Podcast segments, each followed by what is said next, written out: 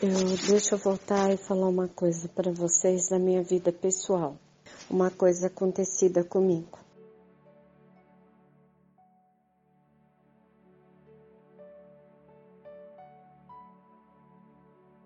É, desde menina, é, quando eu já estava no, no primário, no ginásio, quando eu não sabia nem não tinha nem noção do que era namorar e do que era ter alguém na, na vida como namorado, nada. Eu, eu tinha comigo a certeza de que eu precisava ser mãe e que eu teria que ter dois filhos. E todas as pessoas com quem eu conversava, as amigas da escola, tudo, que eu conversava, elas diziam para mim que eu era maluca e que eu inventava coisas, que era que eu era mentirosa, que eu inventava coisas e eu dizia assim: "Não, gente, eu tenho certeza. Eu tenho certeza que eu tenho preciso ter dois filhos. E meus filhos serão dois homens. E eu preciso ter eles, eles têm que nascer de mim. Eu tenho certeza disso, que eu preciso me casar para ter esses dois filhos. E as pessoas, as minhas amigas zombavam muito de mim, faziam troça disso.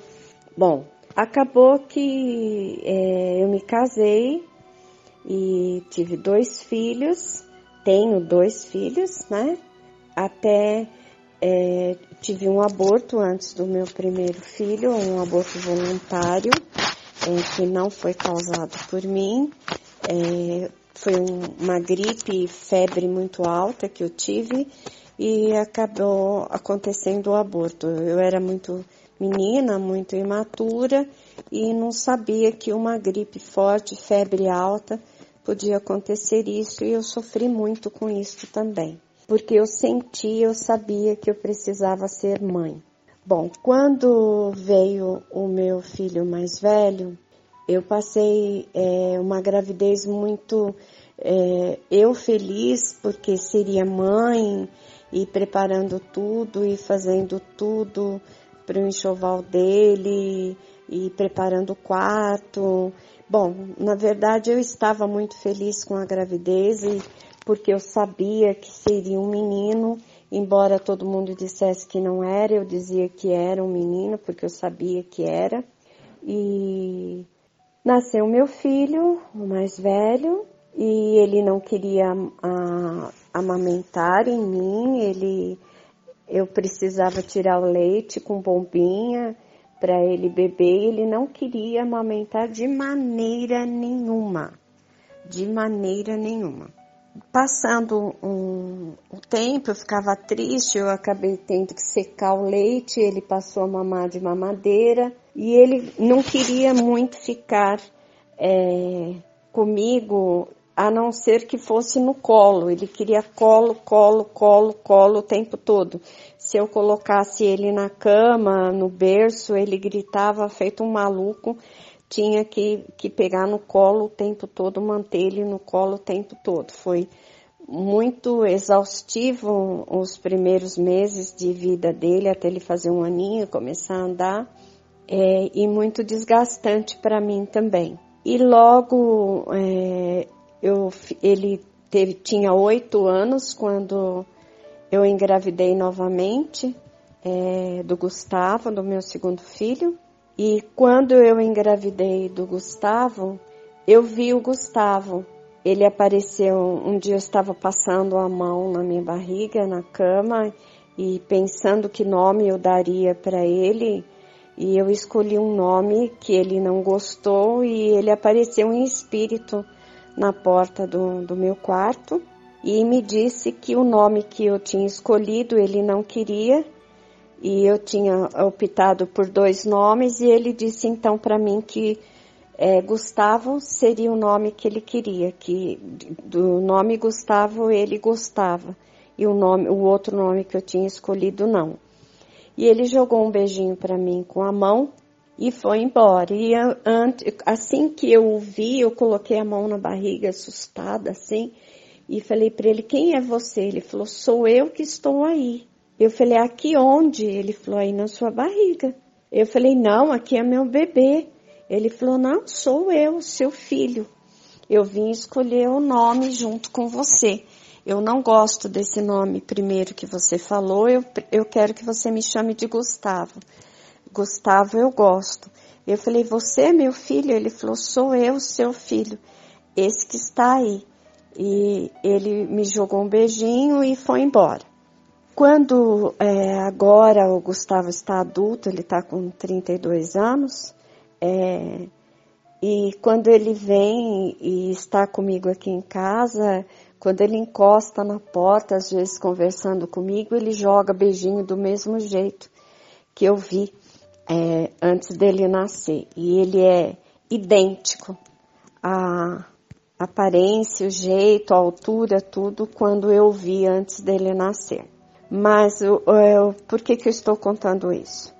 Porque depois é, que o Gustavo nasceu, eu me perguntava muito por que eu tinha tanta certeza de que eu teria que eu teria que me casar para ter dois filhos e por que é, eles deveriam vir comigo. Aí eles me mostraram é, fora do corpo, numa projeção astral. Eu fui no plano reencarnatório e eu vi a programação feita para que eu para que os meus filhos viessem.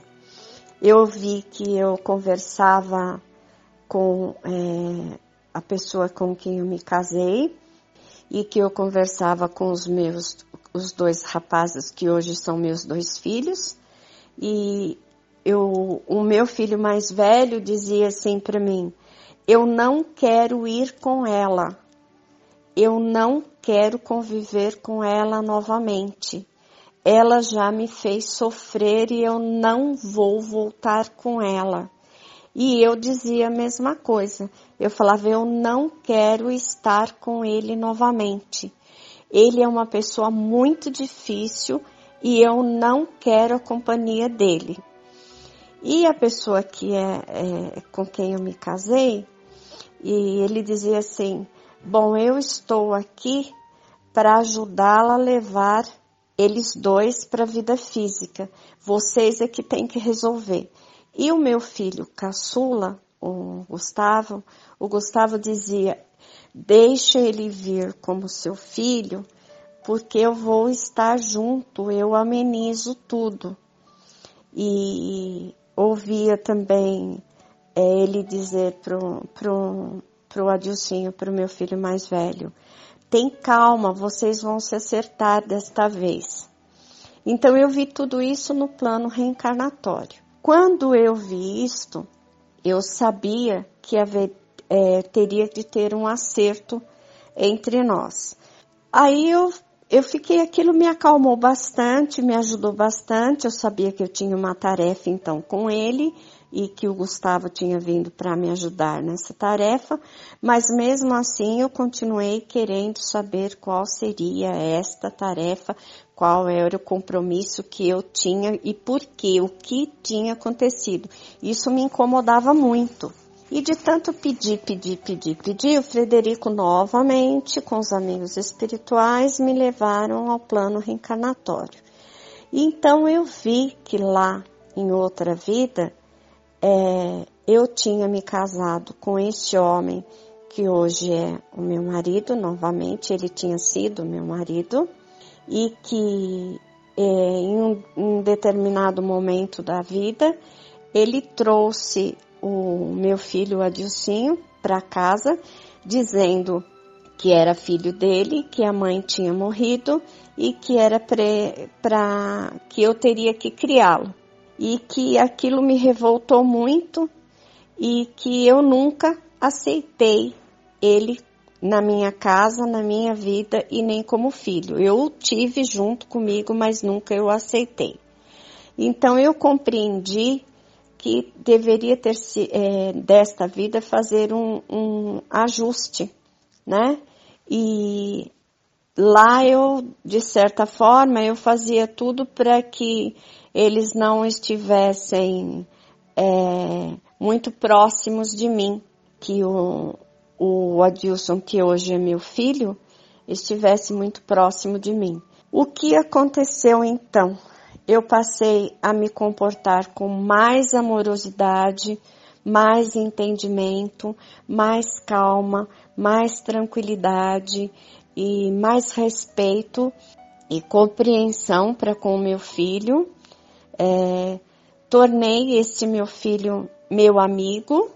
Ele é super, super, super, super meu amigo. Ele me conta tudo da vida dele. Ele me participa tudo que ele vai fazer, inclusive os dois, meus dois filhos são assim. Eles são companheiros, eles são, é, eles me chamam de namorada, eles me chamam de querida, eles me chamam de mama. Eles estão em casa quando eles vêm me visitar, eles deitam na cama comigo, os dois me agarram, ficam abraçados comigo. Eu tornei esta existência um acerto do que tinha sido errado em algum outro momento.